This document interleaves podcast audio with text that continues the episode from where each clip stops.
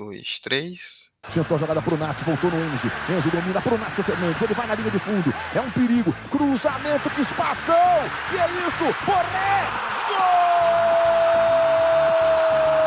Capricha Bruno. Bota nessa velocidade. O River se recompôs. Bruno Henrique tentou o lance individual. Arrumou pro Arrascaeta. Bateu Gabriel! Gabriel com Pinola Júnior, Gabriel com Pinola, olha Gabigol, empata! Gabigol! Gabigol! Gol! 45 de acréscimo. Qual é, rapaziada? Muito bom dia, boa tarde, boa noite, boa madrugada para você que nos ouve pela internet.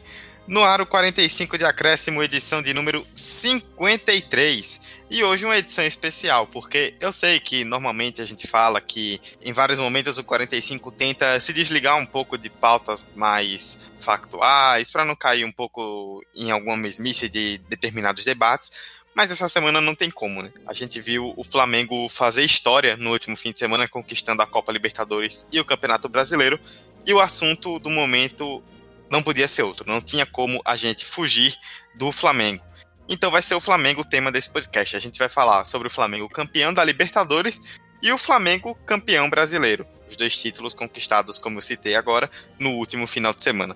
Para isso, eu, Eduardo Costa, apresentando esse podcast, tenho Fabrício Santos, tenho Vitor Santos e tenho uma não mais convidada, nossa querida amiga Roberta Souza, que já havia participado de outras edições. Você que ouve o 45 há algum tempo conhece.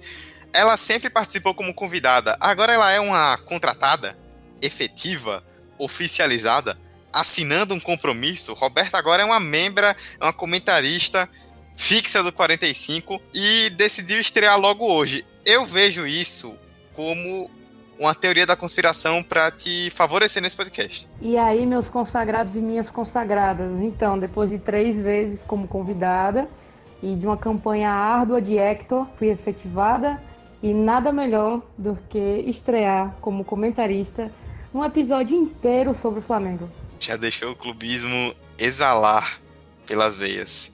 Então é isso, vamos falar de Flamengo. No primeiro bloco a gente fala da Libertadores, no segundo do Campeonato Brasileiro, o Flamengo que fez história, primeiro time desde o Santos em 62 e 63 com Pelé ainda a vencer Campeonato Brasileiro e Libertadores no mesmo ano. Repito, não tem como fugir desse tema e é sobre isso que vamos falar a partir de agora. Primeiro tempo. Começamos então falando da Copa Libertadores, a final do último sábado, dia 23, em jogo único lá no Peru. Flamengo 2, River Plate 1.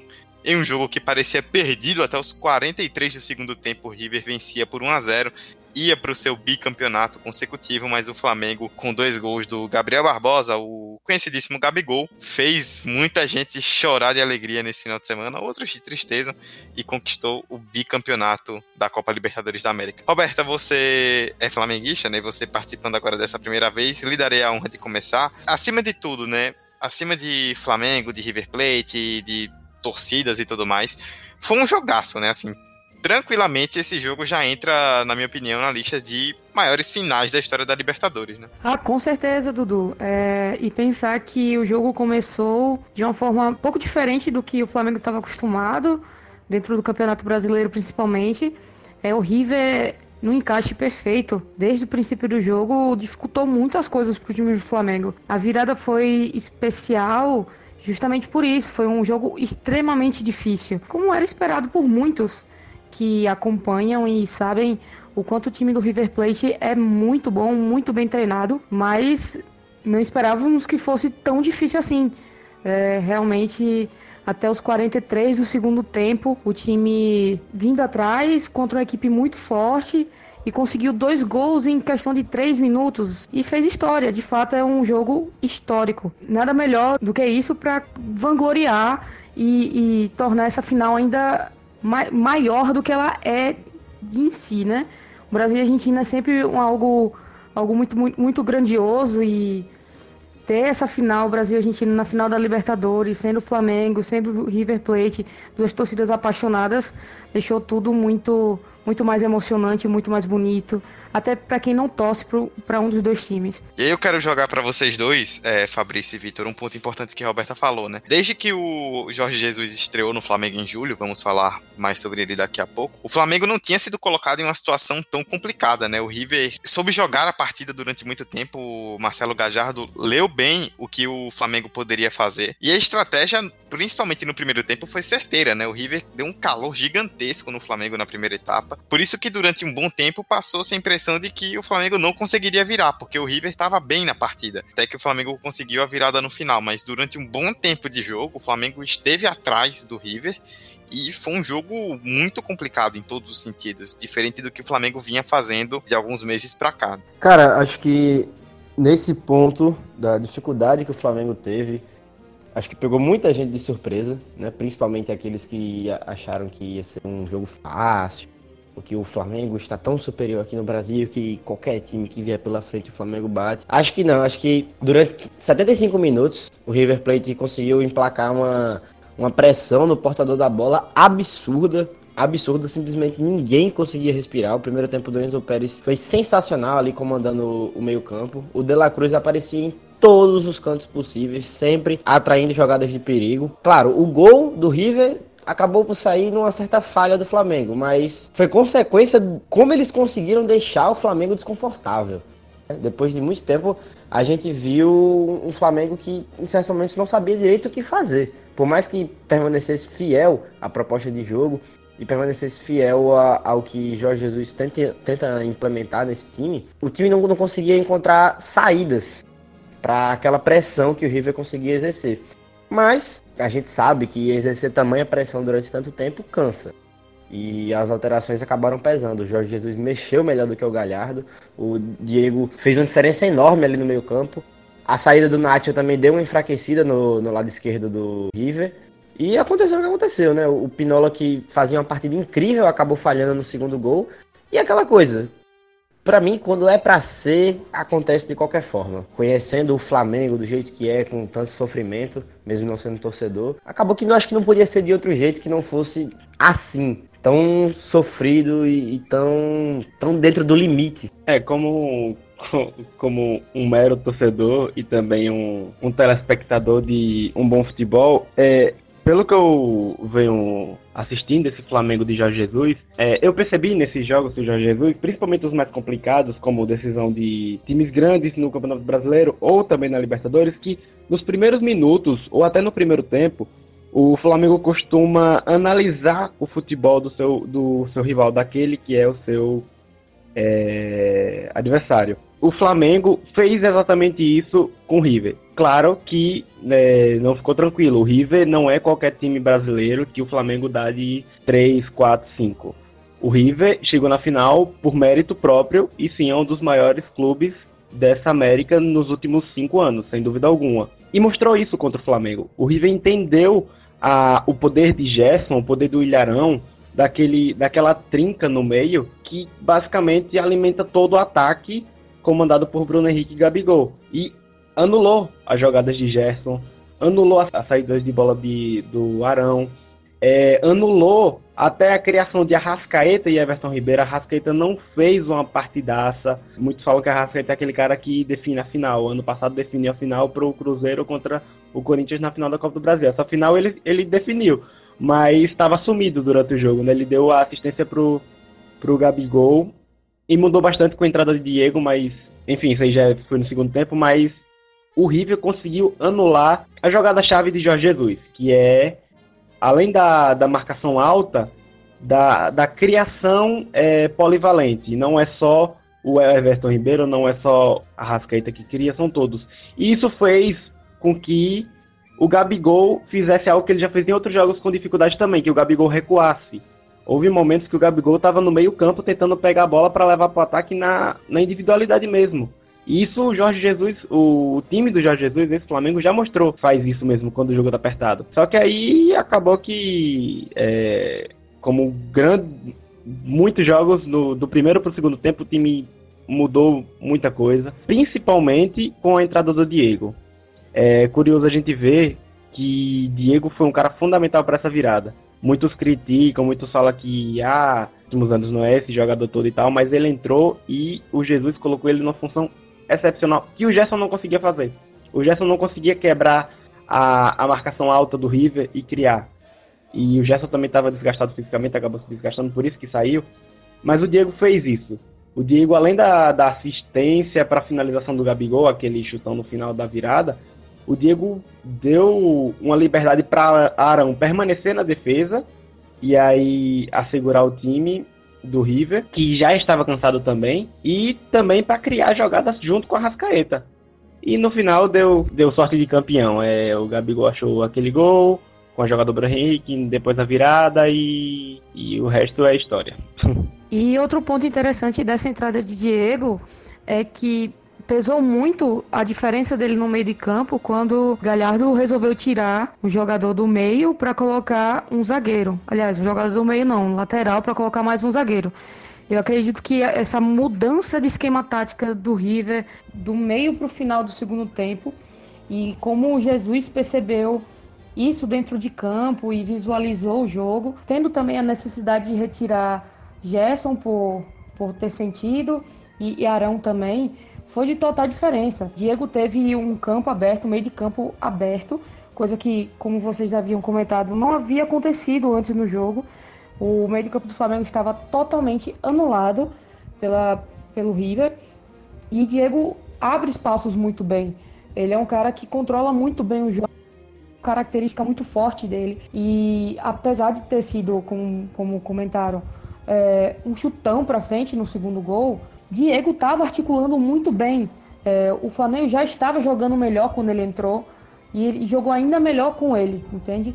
Então, esses espaços eventualmente iriam aparecer com ele em campo. Então, não era esperado que realmente o Flamengo chegasse a uma virada. Quando aconteceu o gol de empate, eu já estava crente que iria para a prorrogação, porque o, o Flamengo estava dominando tudo mais e que na prorrogação, pelo andamento do jogo, tudo dava a entender que o Flamengo iria conseguir virar. Mas aconteceu uma virada totalmente inesperada. E eu acho que isso também fez a final ainda mais bonita, ainda mais especial, ainda mais histórica. Foi uma virada totalmente inesperada. É, vocês citaram aí nos seus comentários alguns nomes desse elenco do Flamengo, e eu acho que é importante a gente trazer alguns destaques desse time, né? Claro que tem também o Jorge Jesus, mas aí a gente vai falar mais na frente e eu vou explicar depois por que, que a gente decidiu falar sobre ele na segunda parte. Mas agora vamos dar alguns destaques individuais, e uma coisa que eu tenho notado assim, quando eu vejo comentaristas, torcedores ou pessoas que acompanham o futebol falando sobre a questão dos principais jogadores do Flamengo, é difícil você ter uma unanimidade. Assim, você vê, ah, tem gente que fala foi o Gabriel, que terminou a Libertadores com nove gols, artilheiro do campeonato, melhor da final. Ou foi o Bruno Henrique, que foi o craque do campeonato e que foi o jogador que mais deu assistências no torneio. Foi o Arrascaeta, foi o Gerson, foi o Everton Ribeiro.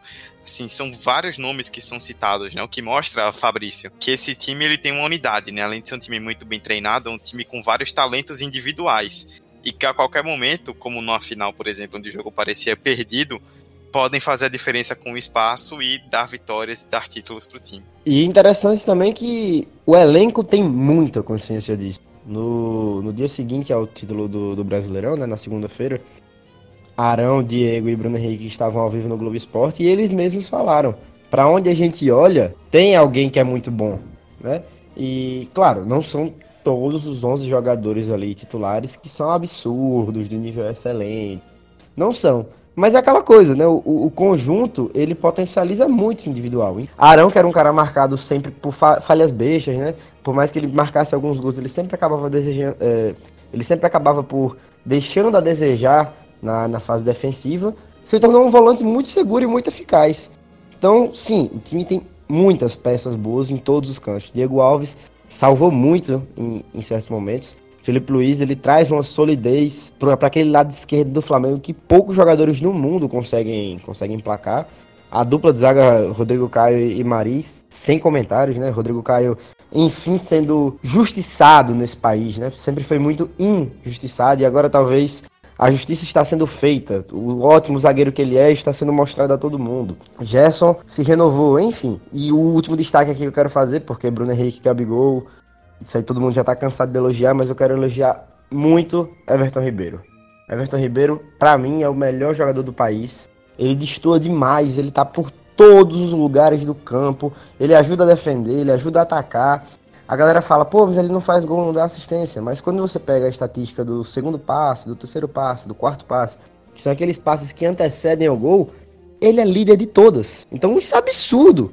O cara conseguir passar tanto tempo com a bola no pé durante, durante o jogo em um time que todo mundo participa, isso é incrível. Então você vê que além desses vários jogadores serem muito bons, em cada setor tem um atleta que puxa a responsabilidade para si no momento difícil. Destacar rapidamente sobre o Everton Ribeiro que nessa década ele tem sido um jogador dominante no futebol brasileiro, né? Tricampeão brasileiro, campeão da Libertadores, duas vezes eleito craque do Campeonato Brasileiro, tanto no Curitiba quanto no Cruzeiro e agora no Flamengo, se destacando muito nos últimos anos. É um jogador espetacular. Vamos falar um pouco da campanha do Flamengo, Roberto e Vitor. Vamos pincelar rapidamente essa campanha, porque foi um time que passou em primeiro lugar no seu grupo, no grupo D, mas com muito sofrimento, empatado em pontos com o LDU e o Penharol. No saldo de gols, o Flamengo não ficou de fora na última rodada. E aí na Bacia das Almas conseguiu se classificar na primeira colocação e também na Bacia das Almas superou o Emelec nas oitavas, né, nos pênaltis, já com o Jorge Jesus, na fase de grupos ainda com Abel Braga. Depois passou pelo Internacional, humilhou o Grêmio e bateu o River Plate na final, né? Foi uma campanha que começou bem complicada, mas que com o passar do tempo e com a chegada principalmente do Jesus, que nós vamos destacar mais para frente, o time ganhou corpo e começou a mostrar o seu verdadeiro futebol e mostrar que era sim um grande candidato, como acabou sendo no fim das contas, ao título da Libertadores. E dessa primeira fase, cabe muito aqui destacar o jogo contra o Penharol dentro de casa. Aquele jogo foi extremamente indigesto. Foi uma vitória muito indigesta que deixou o torcedor um pouco zoso, um pouco receoso de como seria o andamento do grupo.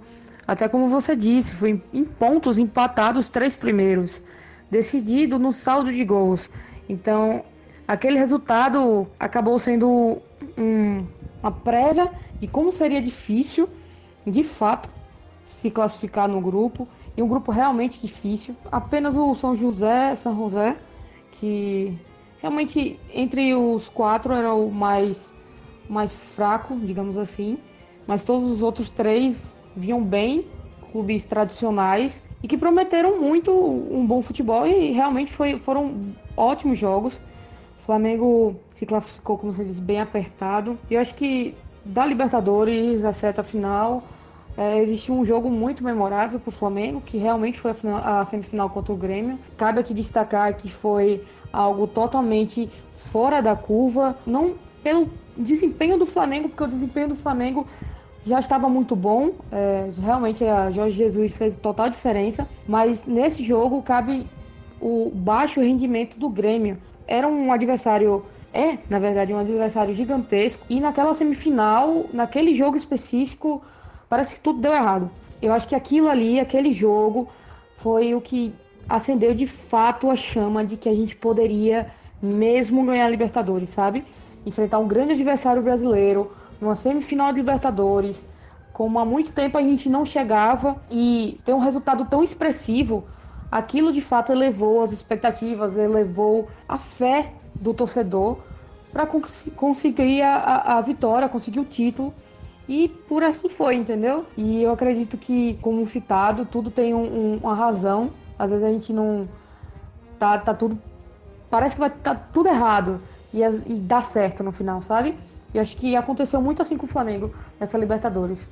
Fase de grupos parecia que não ia dar muito certo, acabou indo e foi melhorando a cada, a cada rodada até chegar numa final grandiosa, espetacular e histórica. É, Roberta citou o jogo do Grêmio. É, eu acho até que o primeiro jogo, que foi na Arena do Grêmio, é, mostrou mais a, o poder desse Flamengo. Não vou dizer o poder, a palavra, não vou saber a palavra específica, mas mostrou o que o Flamengo de fato poderia mostrar na Libertadores. É, o segundo jogo, óbvio que a torcida, o jogo em si, por conta de ser em casa, esperavam a vitória do Flamengo, claro, é, mas claro que o 5 a 0 foi muito fora da curva. Mas na arena do Grêmio, o Flamengo conseguiu neutralizar o Grêmio de maneira absurda e conseguiu também atacar e pressionar de maneira absurda. Parecia que o jogo era no Maracanã. Então foi a partir desse momento que eu acho que de fato a chave do futebol sul-americano virou para é, entender a potência desse time do Flamengo, desse time de Jorge Jesus. O jogo do Inter já havia sido um bom jogo lá na, no Beira Rio, só que é, um bom jogo, conseguiu equilibrar bem, mas não houve esse domínio do Flamengo. Já no Jornal do Grêmio houve sim. O primeiro tempo foi total do Flamengo. Até o próprio elenco se pode-se dizer que se incentivou com aquela atuação. Bom, a gente falou que tinha para falar nesse primeiro bloco de Libertadores, né, sobre o Flamengo. Tinha mais coisas aí, mas você certamente já viu muita coisa sobre o assunto de sábado para cá. Então, a gente falou que tinha para falar. Mas antes disso, vamos. Antes de a gente pular, né, do primeiro para o segundo bloco, vamos pincelar rapidamente a questão do Mundial, né? O Flamengo vai à semifinal, que tem sido nos últimos anos uma barreira complicada para os sul-americanos. E se passar a final, tem uma boa chance de enfrentar o Liverpool, campeão europeu na decisão.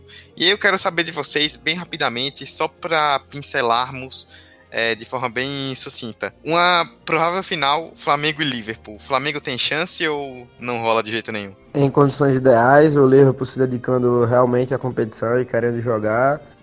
Para mim é Liverpool campeão. Né? Claro, se for essa final Liverpool e Flamengo, Liverpool campeão, sem sombra de dúvidas. A, a diferença ainda é muito grande entre Europa e Brasil e também do tempo de trabalho dos dois, dos dois times. Bom, vou com o Fabrício. Realmente acho que o Liverpool é total favorito, mas eu espero um jogo muito aberto, muito bonito, muito bem jogado, que se for essa final, que seja uma grandíssima final, independente do resultado.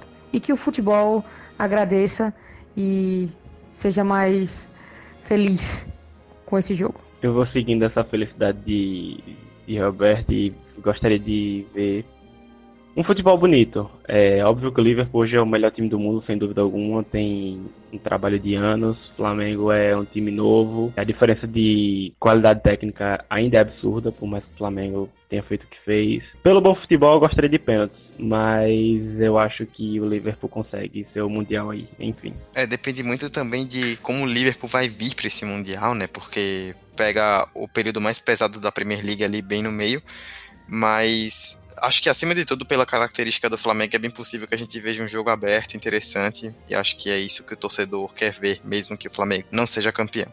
Bom, é isso. Falamos no primeiro bloco da Libertadores do Flamengo, dos principais destaques, da emocionante final, que foi a primeira final única da história e que, por mais que tenham tido muitos problemas, até que deu certo. Foi uma experiência bem interessante da Comebol. Vamos ver como vai ser aí nos próximos anos. E é isso. Flamengo bicampeão da Libertadores no sábado, dia 23 de novembro. No domingo, dia 24, o Flamengo conquistou o Campeonato Brasileiro sem entrar em campo. E é sobre essa conquista que a gente fala na segunda parte. Vamos lá segundo tempo. Flamengo campeão brasileiro de 2019, exa ou hepta, não vamos entrar nessa discussão aqui, você tem a opinião que você quiser. Mas o Flamengo conquistou mais um título de campeonato brasileiro depois de 10 anos sem a principal taça do futebol nacional. E essa taça conquistada de maneira categórica, né? O Flamengo, até a data que a gente está gravando, que é a terça-feira, dia 26, de novembro, o Flamengo tem 81 pontos, são 13 de vantagem para Santos e Palmeiras, um aproveitamento absurdo de 79%, que até agora é o melhor aproveitamento de pontos de um time em uma edição de brasileiro desde que os pontos corridos foram adotados em 2003. É um Flamengo, como nós citamos no primeiro bloco, e aí eu começo com você, Vitor. Um Flamengo impiedoso, um Flamengo dominante, um Flamengo que não toma conhecimento dos seus adversários e que tem sido, nos últimos anos, né, diante de um outro time que tem jogado um bom futebol, mas no geral um futebol meio escasso no futebol brasileiro, né, um futebol escasso que eu digo de, de grandes momentos e de grandes equipes, de grandes ideias é um Flamengo que chega para mudar alguns paradigmas, porque realmente está jogando uma bola absurda em 2019. É um Flamengo que se planejou há anos, investiu pesado e trouxe uma mentalidade de futebol europeu. É, Jesus não revolucionou o futebol, esse debate já passou. Jesus só trouxe um bom futebol, um futebol que se renova, um futebol que é, estuda seus adversários jogo após jogo, e um futebol que não traz discussão entre ah, jogar Diego e Arrascaeta junto ou não.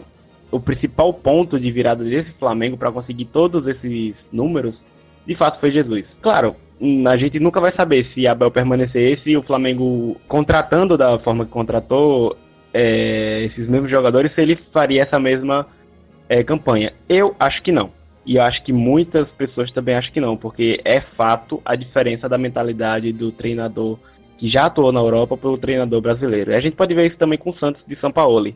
É um elenco fragilizado, mas o time aí forte na luta pelo vice-campeonato. Enfim, números assustam, né? 73 gols em 34 partidas e por mais que o time começou com uma defesa muito ruim, é, conseguiu achar Pablo Mari na segunda divisão do Campeonato Espanhol e tornou um dos melhores jogadores do, do Campeonato Nacional aqui. Então, enfim, Dudu chora com esse Pablo Mari, né, Dudu? Volta, Mari. A torcida do Deportivo te abraça. Não sei em qual divisão, mas te abraça. É, eu vou tocar num, num ponto, uma parte que o Vitor falou, que ele falou que esse Flamengo se planejou há muito tempo. E, de fato, a engenharia financeira que o time tem, tem hoje não surgiu do nada. É um trabalho de muito tempo sendo maturado até chegar agora. Mas eu acho interessante que os resultados dentro de campo acabaram por não ser tão planejados assim. Né? O treinador chegou na metade da temporada, jogadores importantes como Gerson chegaram na metade da temporada, a dupla BH Gabigol deslanchou da metade da temporada para cá, então sim, foi tudo decorrente do impacto que Jorge Jesus trouxe, mas eu queria destacar isso até como um ponto negativo do nosso futebol, porque creio eu que numa região mais estruturada, não entro nem no mérito da Libertadores, porque a Libertadores é uma competição de mata-mata e aí está sujeito a todas as alternatividades possíveis. Não dá para ser tão exato numa competição de mata-mata. Mas numa competição de pontos corridos, é muito difícil você ver um time que chegou a estar oito pontos atrás conseguir reagir e implementar uma distância tão grande dos outros. Claro, tem todos os méritos do Flamengo nisso e Jorge Jesus. Mas eu creio que num cenário mais organizado, de um futebol mais disputado, que a galera ainda falsa imagem de que o Brasileirão é uma das competições mais difíceis do mundo, eu não concordo. Creio eu que num cenário com mais estrutura, talvez o título do Brasileirão não tivesse vindo. E se tivesse vindo, não seria com tanta facilidade. Né? Mas a gente só tem a, a bater palma para esse time, porque independente das vias, né, que eles, independente dos meios, o produto final é o que a gente tem que enaltecer.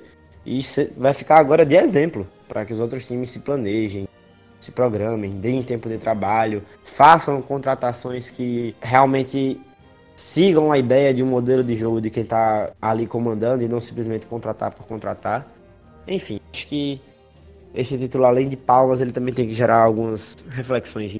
E é importante falar mais um pouco sobre Jorge Jesus, é que ele, ele foge da linha da preguiça de alguns treinadores brasileiros de tratar o adversário apenas como adversário dentro do campo, não estudar, não tentar entender melhor o estilo de jogo do adversário, ver lances, ver jogos do, do outro time que vai encarar. Enfim, é, Jorge Jesus não fez nenhum milagre. Ele não fez nenhum milagre, salvo as devidas brincadeiras aqui. Ele só trouxe o que de fato é o futebol moderno: estudar, gerir é, tentar fazer o melhor possível, compreender o adversário e aí sim, dentro de campo, com um bom treinamento e seguindo o dia a dia uh, das conversas e instruções, ter um resultado, que é a vitória.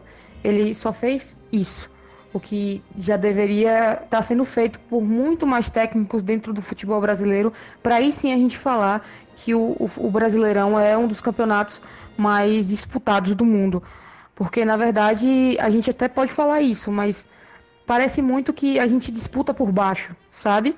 E que qualquer mínimo detalhe, qualquer nova postura é, dentro do campo técnico faz total diferença, entende? O trabalho de Jorge Jesus não é um milagre, porque dentro do, do espaço europeu ele era um, um técnico respeitado, mas tudo bem Aqui ele fez diferença por essas coisas, por a gente ainda ter muita preguiça dentro desse, desse campo de estudo e de gestão do nosso futebol. Esse Flamengo de 2019, ele até o dia que a gente está gravando, né, fez 34 partidas. É possível que quando você ouça ele já tenha feito mais. E são 81 pontos. ele já igualou o Corinthians de 2015 como maior pontuação de um time em uma única edição de brasileiro, já com os 20 clubes, né, desde 2006. A maior foi a do Corinthians em 2015 com 81, o Flamengo já tem 81, faltando quatro jogos. A maior, desde que os pontos corridos foram implementados, em 2003, foi o Cruzeiro com 100 pontos, mas aí foram 46 jogos. Mas se o Flamengo vencer os quatro que restam, ele chega a 90 pontos e se torna a segunda maior pontuação, superando o Santos de 2004, que fez 89. Só que o Santos jogou 46 partidas, contra, no caso, nessa projeção, 38 do Flamengo. Isso mostra muito o nível que esse clube tá. E aí vocês tocaram no grande aspecto, né? Jorge Jesus. Por que, que a gente decidiu falar sobre ele agora e não na primeira parte? Porque por mais que a Libertadores tenha tido um dedo muito grande dele, é numa competição de pontos corridos, onde o time joga com mais frequência, joga uma maior quantidade de jogos, se você vê a evolução de uma equipe semana a semana. E o que a gente viu no futebol brasileiro, como vocês já destacaram, foi algo muito assustador. Jorge Jesus chegou no Flamengo, mudou a cara do clube e o time se tornou altamente dominante, né? Ele teve 25 jogos pelo Brasileirão até agora, com 20 vitórias, 4 empates e só uma derrota que foi para o Bahia em agosto, 4 de agosto, derrota por 3 a 0. A única dele no comando no Flamengo. O Flamengo já está há meses aí sem perder um jogo. Ele transformou vários atletas, transformou o modo do clube jogar, trouxe aí coisas completamente diferentes em relação ao que o futebol brasileiro, como o Fabrício citou, já vinha aplicando nos últimos tempos. E aí eu quero já deixar também para você, Fabrício, que nos deu esse gancho, como esse trabalho trouxe mudanças no Flamengo e como esse trabalho também pode vir a trazer mudanças no futebol brasileiro, né? Como a gente pode talvez vir a ver uma mudança de mentalidade de dirigentes, de jornalistas e de torcedores depois da, dessa passagem do Jesus com um trabalho de tão pouco tempo e tão dominante. Num cenário positivo, a gente torce que os clubes vão enxergar e pensar, bom, tem um caminho a ser seguido, precisamos fazer essas coisas, mas por algum bom tempo ainda vai acabar sendo exceção. Clubes organizados, com planejamentos e uma saúde financeira exacerbada. Eu acho que, infelizmente, ainda vai acontecer isso. Primeiro, porque muitos clubes estão com a corda no pescoço. Por exemplo, o São Paulo gastou mais do que tem, o Corinthians vive com essa corda no pescoço por conta da arena, o Santos também está afogado em dívidas. Então, assim, fora os times que estão lá embaixo, né, como o Botafogo, o Fluminense, o Vasco não está necessariamente lá embaixo, mas vive essa questão de ter dinheiro, não ter dinheiro. Eu não consigo achar que vai ter uma mudança de imediato, mas tem ótimas coisas a olhar e a se espelhar. Não só do modelo de gestão, mas também do trabalho de Jorge Jesus. Porque o Flamengo é um time que entrega resultado independente de qualquer coisa. Para mim, isso é muito impressionante. Os três piores jogos do Flamengo do Jesus, para mim, né, esse Flamengo já consolidado, foi a final contra o River, o clássico contra o Vasco e o jogo contra o São Paulo no Maracanã. Foram três jogos que o time saiu da sua zona de conforto. Mas ele não perdeu o jogo em nenhum dos três. Ficou muito perto de perder, conseguiu empatar dois e venceu o mais importante. A gente fica até sem palavras para falar. E é aquele momento que a gente percebe que o futebol não é só análise, né? É muito do feeling, é muito da sensação. É muito do, do que acontece no momento. Esse time ele consegue te deixar maravilhado em, em mais de um fator, não só dentro de campo. Bom, falando da gestão, a gente percebe que até a própria gestão do Flamengo, que a gente fala que é exemplo nos últimos 5, 6 anos, é, carregam traços da gestão brasileira, que é o que? O imediatismo. Por mais que lá no início da gestão do Bandeira de Mello gente, eles tenham falado não vai ter título agora, aconteceu da Copa do Brasil 2003 e depois uma é, uma seca de títulos, com exceção do estadual. Gestão por bandeira para o Landim, no ano passado para esse ano, que o Landim prometeu o quê? Ganhar tudo possível, da forma possível. Ele poderia prometer isso por um simples fato. O Flamengo se planejou para ter dinheiro, o Flamengo se planejou para ter estrutura e, consequentemente, o resto, o resto com esses dois acaba sendo lucro. Então, é claro, dá uma certa, um certo desânimo para você que gosta de um bom futebol, uma boa gestão planejada anualmente, em ver o Abel Braga saindo no, no meio da temporada e não dar continuidade e continuar outro, a gente pode ter isso como ponto negativo, como o Fabrício mesmo pontuou e eu concordo com ele nesse fator. Mas a questão é que o Flamengo planejou ganhar e isso é o diferencial desse Flamengo. É, ele quis, ele falou que ia e ele acabou tendo. E para isso trouxe os melhores. Então é aí que entra o diferencial: é o poder de compra e o poder de, de persuasão. É, o Felipe Luiz e o Rafinha não vieram à toa sair da Europa para cá assim facilmente. E o time criou um centro é, de treinamento para isso. O time criou é, um porte financeiro para manter salários desses jogadores. Então aí que está o, o, diferencial desse Flamengo. E consequentemente, trazendo os melhores, acaba fazendo o que fez. A quantidade de dinheiro que o Flamengo arrecadou esse ano é coisa impressionante, porque a gente tem a premiação da Libertadores, a, liberta a premiação do, do Brasileirão, os direitos de televisão, de transmissão, a venda de camisas que foi estupenda sem contar que dentro dos 20 maiores públicos do Campeonato Brasileiro, 19 são do Flamengo. Então você imagina o quanto o Flamengo vem arrecadando com a presença dos torcedores nos jogos. O lucro desse time esse ano é algo absurdo. E dentro da perspectiva que a gente tem de gestão atual do Flamengo, é um alívio saber disso, porque a gente pensa que o dinheiro agora não vai ser jogado fora, entende? Que não vão ser feitas uh, contratações ruins, enfim, é isso que a gente espera. E é isso que dá a entender, né? Dentro de, um, de uma perspectiva tão boa, de um centro de treinamento tão, tão bom, o clube atraindo atenção do mundo inteiro, tudo, tudo a seu favor. E com dinheiro em caixa, o Flamengo pode fazer a total diferença no futebol brasileiro nos próximos anos isso é muito esperado e é muito previsível. É, você tocou em um ponto importantíssimo, que era o único ponto que eu queria realmente complementar, porque vocês falaram tudo aí, né? A respeito de como o Flamengo pode expor sua marca. O Flamengo foi muito falado na Europa, principalmente em Portugal, por conta do Jorge Jesus com essa conquista, e é, tem uma oportunidade de expansão de marca que poucos clubes brasileiros tiveram recentemente. Vamos ver se o Flamengo vai saber trabalhar isso. E aí, Roberta, você puxou ganchos interessantes, né? De time bem estruturado, tudo financeiramente a princípio correndo bem, boa estrutura, grandes jogadores, capacidade de contratação. Diante disso, eu quero que vocês me respondam duas coisas. E eu quero que seja algo bem rápido, da mesma forma como a gente pincelou sobre o Mundial no primeiro bloco. Se a gente pode ver uma dinastia do Flamengo nos próximos anos aqui no futebol brasileiro, é, de estar tá ganhando sempre títulos, ou então, no mínimo, brigando ali sempre até o fim. E uma pergunta que um amigo nosso mandou, meu querido amigo Henrique, que é o 20 do 45, perguntando se o Flamengo de 2019 é o time mais dominante do século até agora. Queria que rapidamente vocês respondessem essas duas perguntas, Roberta, Vitor e Fabrício. Sim, a dinastia é esperada, não sei se com essa com esse uso da palavra, mas é esperado sim uma dominância do Flamengo no futebol, nesse cenário tão positivo que eu comentei anteriormente. Acredito sim que o Flamengo vai ter essa dominância em mãos se continuar o trabalho que vem sendo feito. E sim, para mim, o Flamengo é o, o, time mais dominante no futebol brasileiro do século até agora, pelo que minha memória de futebol dos últimos anos me faz lembrar. Cara, se os outros times não conseguirem se organizar, um prazo curto até, por exemplo, o Palmeiras é o time que hoje tem mais capacidade para bater de frente com esse Flamengo. A gente não sabe como vai ser o 2020 do Palmeiras, quando o Menezes começa no trabalho desde o começo do ano. Enfim, as chances da dinastia acontecer são grandes. Se em tão pouco tempo o nível já distou tanto, imagine mais reforços, mais tempo de trabalho. Né?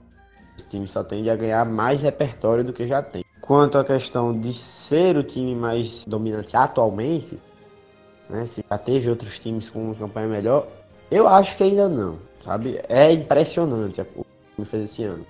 Mas ainda não, porque aquele Cruzeiro de 13 e 14 também era incrível. Era muito incrível. Tá, beleza, não ganhou Libertadores. Mas ganhou dois brasileiros. Duas vezes campeão de pontos corridos. E o Flamengo não ganhou ainda. Ah, mas ganhou Libertadores, que é muito difícil, não sei o quê. Sim, é, mas para mim uma competição de pontos corridos ainda exige mais de um grupo. Mas, enfim, se a dinastia acontecer como aparenta que vai, então tende a ser, mas ainda não é. Sobre a dinastia, eu acho que é mais uma hegemonia do Flamengo no topo do futebol brasileiro depois de anos e anos. É essa hegemonia que acabou é, se dando início lá atrás, em 2016, com a chegada do Diego, e acabou entre erros e acertos se concretizando títulos só nesse ano. E foi um baita ano por conta de todo esse planejamento desses anos. É...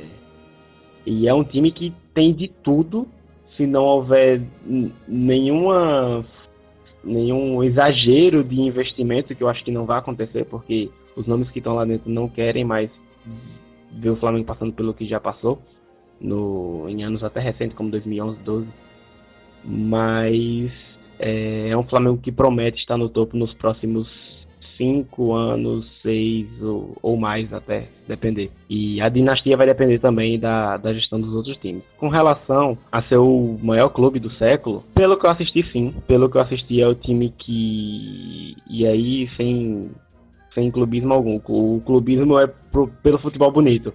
É, é o time que, ao meu ver, é o que mais encantou no futebol, e até pelos números, porque o, Cruzeiro, o Fabrício citou o Cruzeiro, mas, é, na minha opinião e na minha visão, é, aí analisando só um ano, claro, é, porque o Flamengo, esse Flamengo só tem um ano de atuação ainda. É um Flamengo que surpreende nos números, é um Flamengo que bate recorde, é um Flamengo que conquista uma tríplice, tríplice coroa e é um Flamengo que, que, que assusta. Assusta o futebol brasileiro tanto dentro de, canto, de campo como fora de campo na, na sua diretoria. É, acho que é possível que a gente veja o Flamengo ganhando vários títulos aí nos próximos anos, mas mesmo que não ganhe, eu imagino que pelo menos ali entre as cabeças vai estar sempre. Como, por exemplo, o Palmeiras tem estado nos últimos anos, o Grêmio também, mas talvez até de uma forma um pouco maior por esse estilo de jogo e por toda essa gestão por trás. Em se tratando de comparação com outros times, é difícil, porque cada time tem a sua peculiaridade de tempo também, né? De espaço-tempo. Não é, é. Já é difícil comparar times assim. Eu destaco muito o Cruzeiro de 2003, que teve uma tríplice coroa, foi muito dominante. Isso não, não jogou a Libertadores porque não podia, né? Que na época não podia, quem estava na Copa do Brasil. Mas destaco esse time, o de 2013 e 14 também. É difícil comparar. Não sei se eu cravo agora o Flamengo como melhor, que precisa de um espaço a mostrar um pouco maior. Mas como vocês já disseram, que tem mostrado é, e que pode fazer no futuro é assustador. Dessa forma, deixando essa charada maravilhosa sobre o futuro do Flamengo, a gente encerra o nosso debate. E antes de acabarmos com a edição 53, vamos para as indicações dessa semana. Depois dos 45. Indicações do episódio 53, o Fabrício precisou sair um pouco mais cedo, por isso não deixou a indicação dele, é, mas eu tenho Roberta e Vitor aqui ainda comigo e traremos as nossas edições desse episódio deixa aberto aí para vocês, pessoas. Gastando todo o meu espanhol e para encher um pouco a bola do, do outro finalista, junto com o Flamengo da Libertadores, vou indicar River, é o mais grande sempre. Tem disponível na Netflix, conta um pouco a história do clube, uh, das conquistas, dos, dos últimos grandes elencos, principalmente na mão de Galhardo. E é isso aí. Vou indicar um documentário de um time argentino mesmo, gastando todo o meu espanhol, mas vale a pena, galera. É um grande time e a gente tem que ter respeito sempre.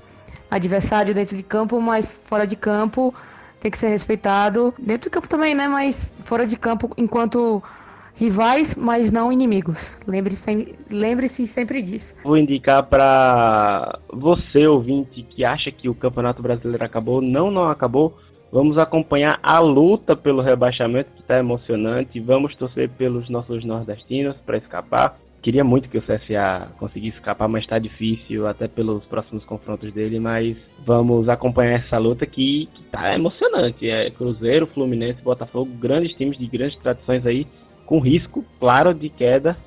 Então, não acho que o Campeonato Brasileiro acabou. Tem muito que tem tão pouco tempo. É, a minha indicação também vai ser relacionada ao tema. É uma reportagem bem legal que eu vi no Fantástico no último domingo, dia 24 de novembro. E tá lá no Globoplay, mas disponível de graça para quem quiser assistir. A gente vai publicar nas nossas redes sociais depois.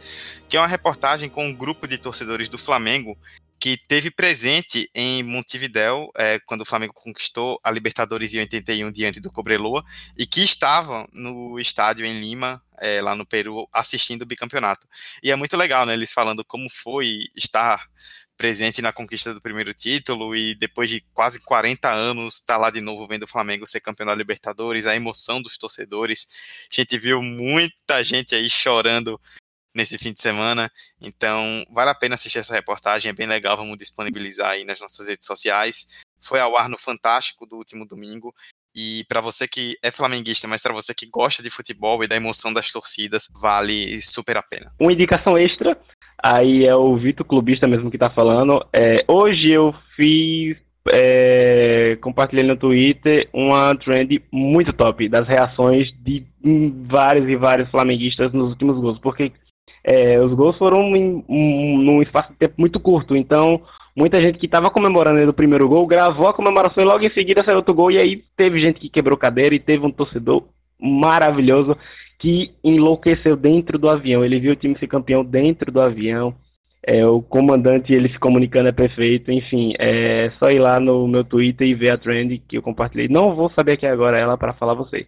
Mas nas, no, nas redes sociais do 45 a gente manda e você, flamenguista, vai lá dar uma risada e se arrepiar um pouco. É isso, fechamos a edição de número 53, onde falamos muito do Flamengo, campeão da Libertadores e do Brasileiro.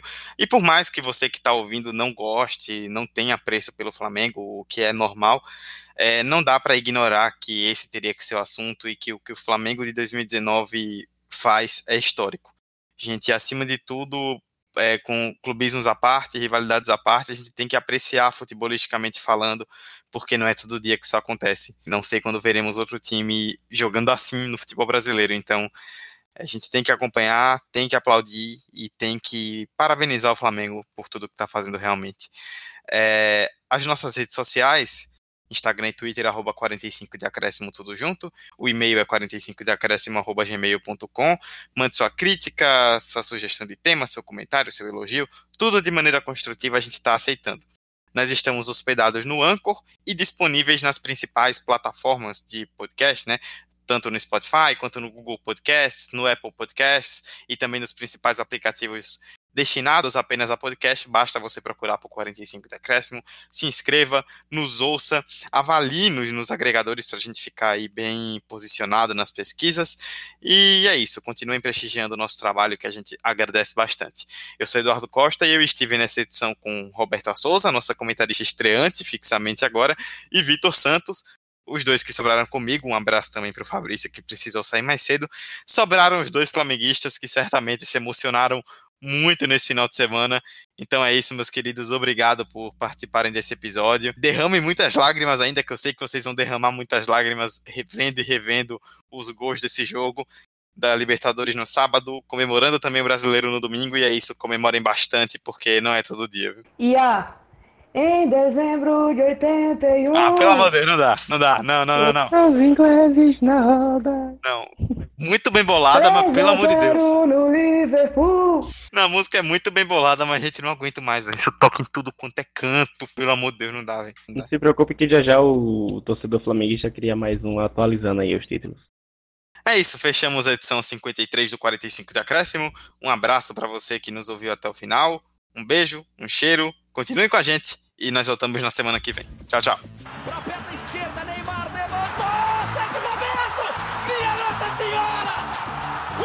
O impossível aconteceu, meu Deus do céu! Gol! Fernando cruzou para Paulinho, entrou na área, vai fazendo o domínio da bola, fez, botou no terreno, parou, prendeu, driblou o back, rolou para trás, o Hernani, por Enis, emenda guarda, é campeão! Pirlo, Pirlo, ancora Pirlo, di tetto, tiro, gol! o James Milner na linha de fundo, cruzou na segunda trave. Olha o gol do Lovren! Sua, Tafarel! Partiu, bateu, acabou! Acabou! Acabou! É tetra! É tetra! 45 de acréscimo. Você pensa que o Flamengo é time? Wallace! Flamengo não é time, não. Time é o Vasco da Gama.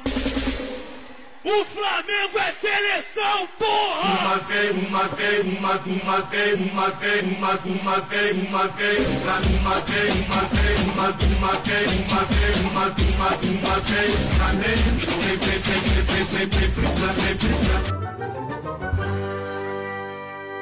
Esse podcast foi editado por Hector Souza.